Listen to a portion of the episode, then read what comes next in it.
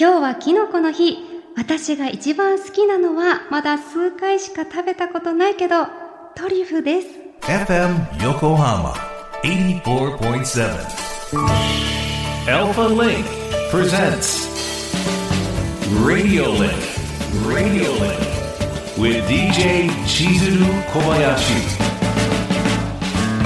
小林千鶴がお送りしています FM 横浜アルファリンク presents RADIO LINK ここからは物流モノシリンクのお時間です。知ると誰かに話したくなる物流業界のいろんなトピックスを深掘りしていきます。今回は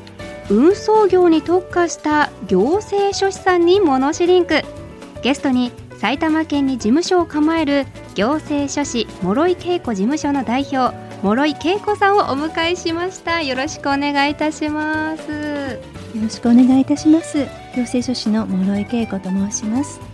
同じ埼玉県出身ということでもう勝手に親近感を抱いておりますので、はい、今日はよろしくお願いしますあはい、こちらこそよろしくお願いいたします。あの行政書士さんってどんなお仕事をされているのかご存知ない方もいらっしゃると思いますので改めて一般的などんなお仕事をしているのか教えてください。はい。まずあの暮らしに役立つものとしまして、まあ、相続遺言といいまして、まあ、例えば遺言書のあの作成の企業起案ですとか作成の支援遺産分割協議書の作成の相続財産の調査相続人確定の調査などを行います。でまた自動車登録ですとか、土地の活用ですね。あの自分の畑に家を建てるとかあとは農地を売りたいそんなこともあの行政書士の仕事の一つになっております。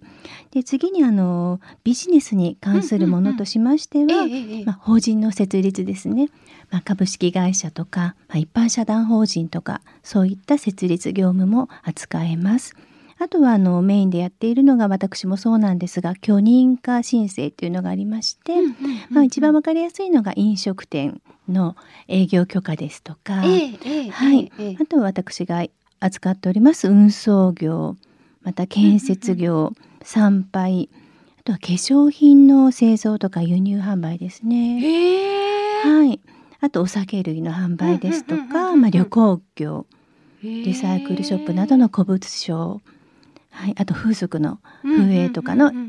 営業なども扱うあとは外国人関係ですね。あの帰化申請ですとか、まあ、在留資格の取得など、まあ、こういった幅広い業務を行政書士は扱っております。いや多岐にわたるんですね。はい、いやいやいやみんなの生活を、まあ、ざっくり平たく言えばサポートしてくれる身近な頼れる存在はい、なんですかあね。はい、そうありたいと思って、はい、日々、それはでもいろいろと暮らしの中で支えるポイントがある中ではい、はい、室井さんは運送業に特化した行政書士さんということですけれどもなぜそれに特化しようって思ったんですか、あ、はい、あの開業して初めてのお問い合わせというのが運送業に関するものだったんですね。ほうで最初の頃は、まあ、いただけるものは何でもやろうというスタンスであの仕事をしていたんですけれども、まあ、私の場合、まあ、何でもやるとこうなかなかこう勉強も時間を取られてしまいますし、まあ、お客様にとってもあのあまり時間がかかったり、まあ、専門知識がないっていうのはあまり良くないなと感じましてだったらあの運送業に特化しようと思いましてまた運送業奥が深いので、うんうんうんあのそれで、まあ、始めようと特化しようと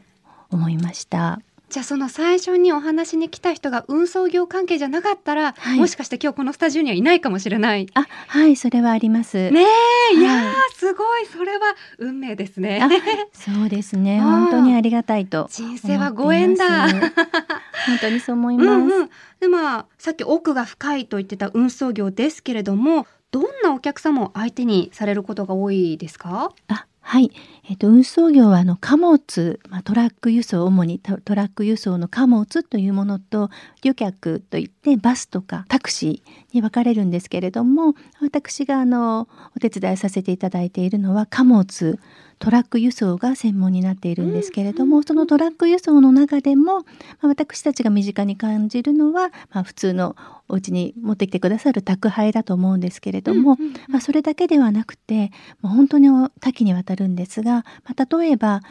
お家とかビルとか建てるのにも建築資材を運搬しなければいけない。それを専門にあのやってらっしゃる運送会社さんもいらっしゃいますしスーパーのお野菜とか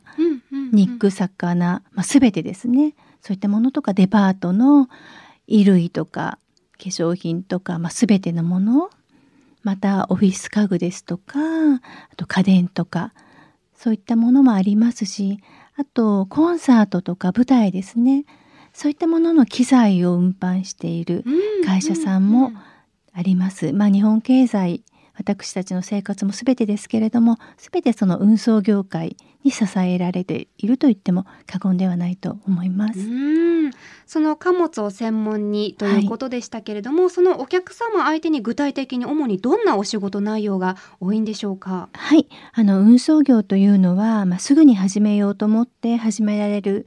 ものではないんですね。まず許可というものが必要になります。それはあの一般貨物自動車運送事業の許可、営業許可っていうんですけれども、それが必要になります。はい。でその許可を取った後でもあの例えば増車をしたり減車をしたり、まあ、役員の変更などがあった場合には届け出というものが必要になってきます。でまたあの車庫を増やしたいですとか営業所を移転したいですとかそういった時には認可というものが必要になってくるんですね。はい、でまたあの数年に一度なんですけれども、うんうんうん、まあ、巡回指導といいまして、うん、あの国交省から委託を受けた機関の立ち入り調査のようなものが入るんですね。まあ、営業所に何人かあの担当の方が来ていろいろな帳票類をあの確認していくチェックされる、ね、チェックされる、はい、それであのドライバーさんの勤務状況ですとか健康診断を受けているかとか、はい、あの社保とか雇用保険に入っているかとかあと教育ですね。ドライバーさんの教育。あと適正診断を受けているかなどのチェックが入ります。はい、またあのその会社さんで、まあ、サブロック協定とか就業規則をきちんと出しているかあとは車両の点検を必ずやっているか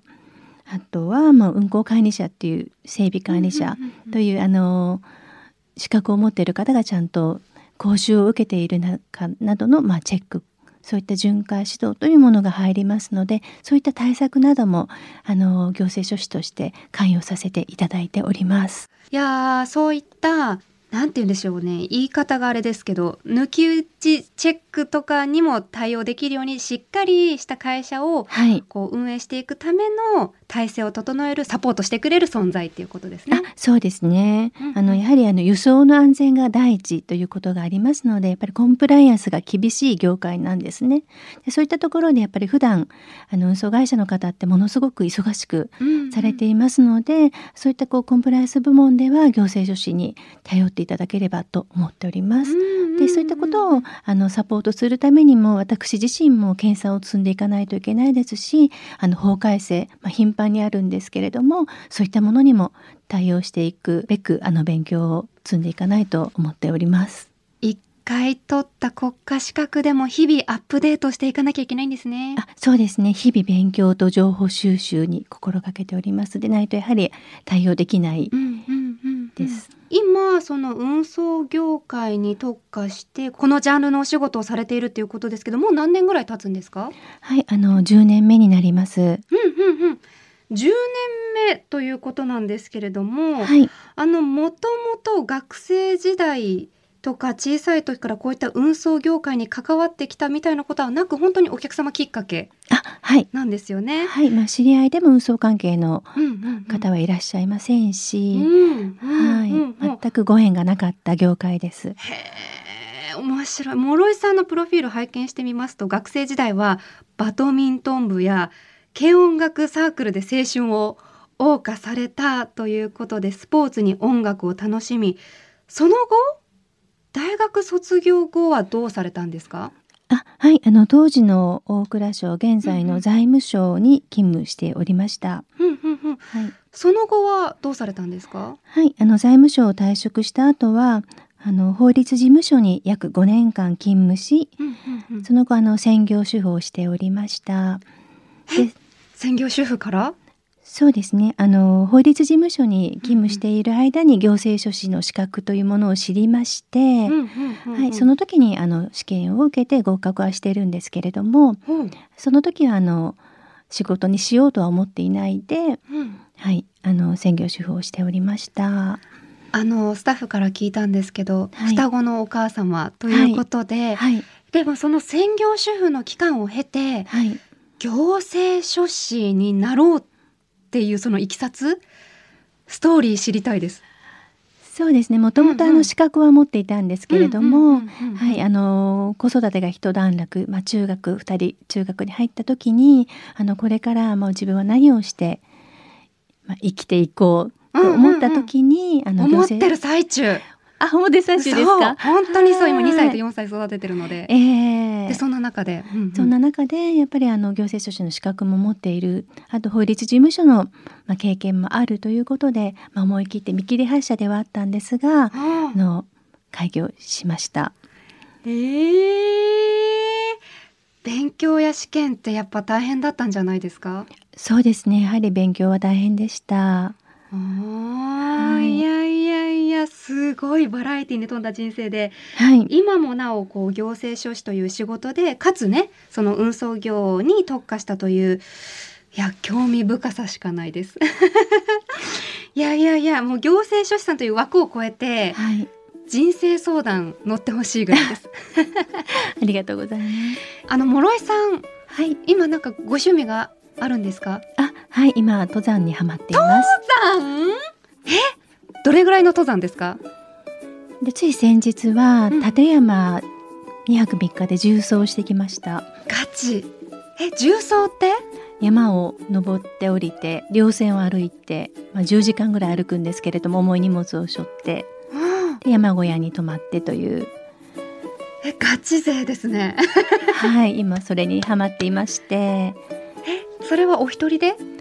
あのー数人です。あその登山仲間と。はいツアーに参加してるんですね、まあ、ある女性だけのそういったツアーがあるんですけれども、うん。はいそれに参加して。えーなんでその登山にハマったんですか？きっかけは何だったんですか？きっかけはやはりあのもともとあのキャンプとかも好きで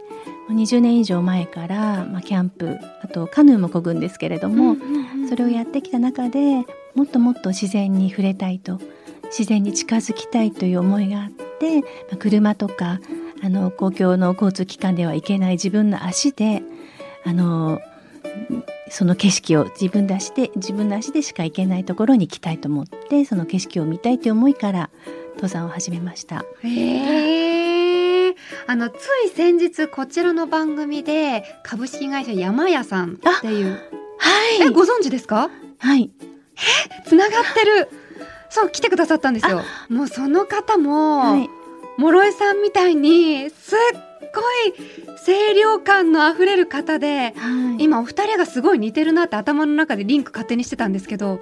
こちらから一方的にはいあ存じ上げておりました。そうだったんですはねいやいやいやそう牧歌さんについてお伝えしたことがあってもしかしたら運送業の中で今後そういった牧歌山に関するあはい、運送に関するお仕事もされる日が来るかもしれないですね、そうですね。だと嬉しいですね。山屋さん聞いてますか？つながってください。ぜひぜひ諸井さんには来週も引き続きお付き合いいただき行政書士の目線から現在の運送業界のコンプライアンス問題などについてお話を伺っていきたいと思います来週もどうぞよろしくお願いいたしますよろしくお願いいたします。ということで今回の物流モノシリンクは行政書士のお仕事についてお届けしました。